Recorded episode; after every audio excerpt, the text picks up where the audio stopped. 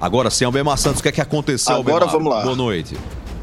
Pois é, boa noite, Heron. Esse fato aconteceu no município de Caporã, que fica aqui no litoral sul. A informação que a gente recebeu é que um pai, um homem, ele teria é, começado, iniciado um processo de limpeza em uma arma, um revólver calibre 38 e acabou disparando sem querer na criança, uma, um bebê na realidade. Né? Esse bebê foi atingido no abdômen. Ele foi inicialmente socorrido para o hospital lá do município, depois foi é, transferido aqui para o Hospital de Emergência e Trauma Senador Humberto Lucena, onde permanece em estado grave. Uma informação que a gente tem também é que uma outra criança foi ferida na mão também durante é, esse evento.